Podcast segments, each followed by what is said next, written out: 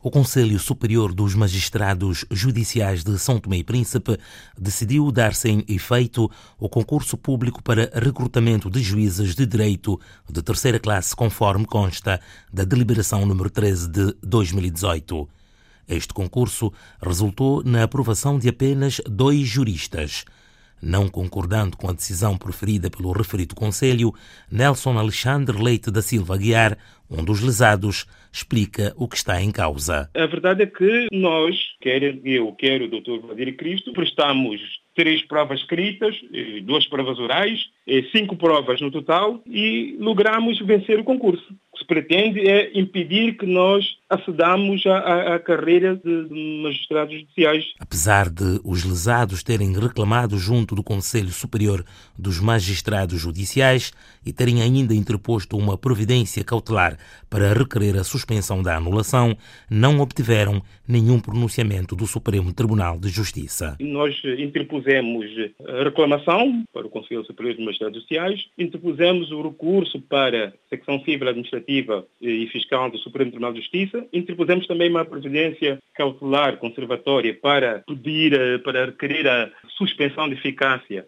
quer do artigo 4 da deliberação número 1, que diz que dá continuidade ao anterior concurso, quer o, artigo 5 da, da tal deliberação que diz que dá sem efeito o último concurso realizado. A grande verdade é que a secção civil, administrativa e fiscal do Supremo Tribunal de Justiça tem 15 dias para apreciar a previdência cautelar suspensão da eficácia dos atos e a previdência foi interposta no dia 14 de fevereiro.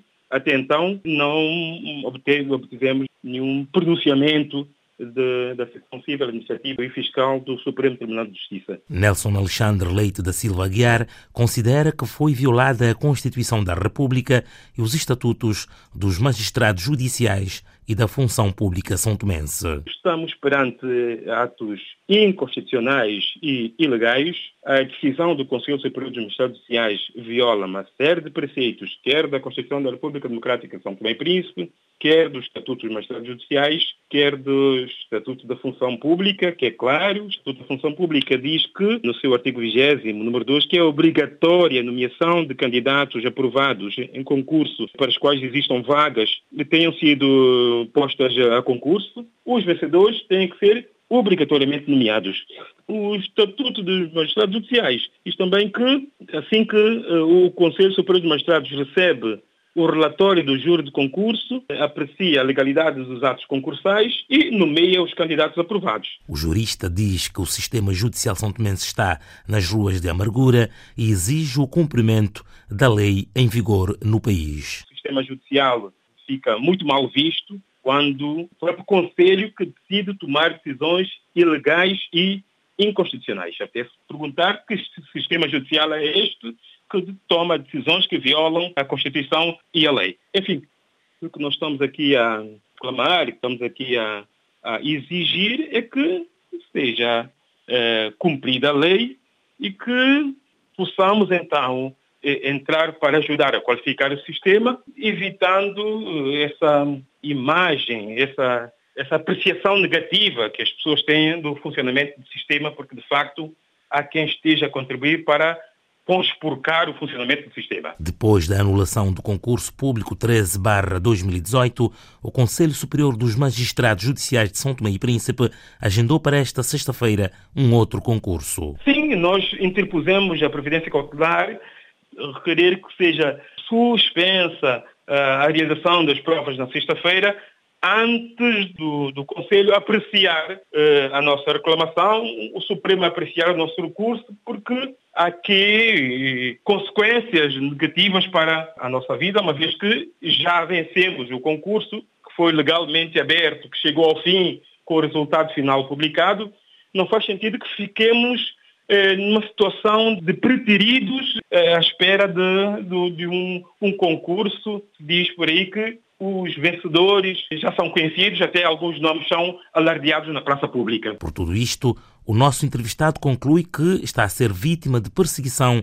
por parte de um dos membros do Conselho Superior dos Magistrados Judiciais. Eu não diria que, que seja vingança dos membros, mas pelo menos há, há um dos membros que, que, está, de facto, a mover uma, uma perseguição eh, contra mim pessoalmente por ter logrado vencer o concurso, tal como o outro colega, Dr. Vladimir Cristo. Essa nossa prestação não agradou a quem nunca quis que eu acedesse à carreira de magistrado judicial. Este caso já mereceu críticas por parte da Ordem dos Advogados de São Tomé e Príncipe. A Ordem dos Advogados não ficou satisfeita com a anulação do concurso, pediu que, que fossem clarificados os atos praticados pelos juízes conselheiros que organizaram o concurso, que fizeram parte do júri do concurso, eh, atendendo ao, ao que hum, está preceptuado no nosso ordenamento jurídico, essa anulação é inconstitucional e ilegal.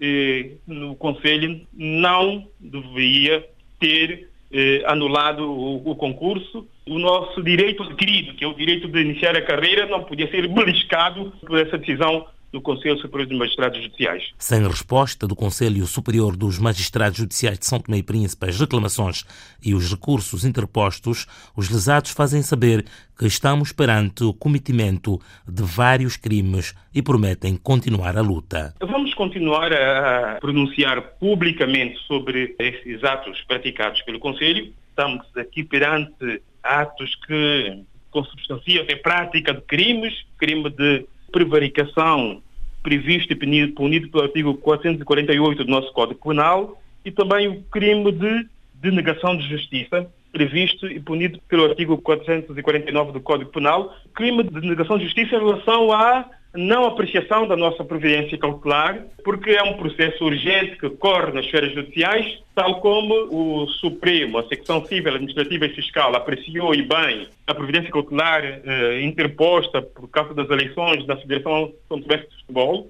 não se percebe que eh, não haja nenhum pronunciamento em relação à nossa providência cautelar que foi interposta poucos dias depois, no dia 14 de de fevereiro, isto denota claramente que há dois pesos e duas medidas na administração da justiça. De realçar que foram postas em causa as garantias de imparcialidade por parte de três dos titulares do Conselho Superior dos Magistrados Judiciais São Tomenses. É verdade que três dos membros do Conselho Superior dos Magistrados Judiciais, e concretamente os doutores José Carlos Barreiros, eh, Flaviano Carvalho e Ludmila Lopes votaram favoravelmente para a abertura do concurso e os três membros, posteriormente, vieram votar favoravelmente para a anulação do concurso. Isto não é sério, não é uma postura séria de quem exerce funções tão importantes como estar no órgão de administração pública, que é o Conselho Superior dos Magistrados Judiciais. Um caso que a RDP África vai continuar a acompanhar.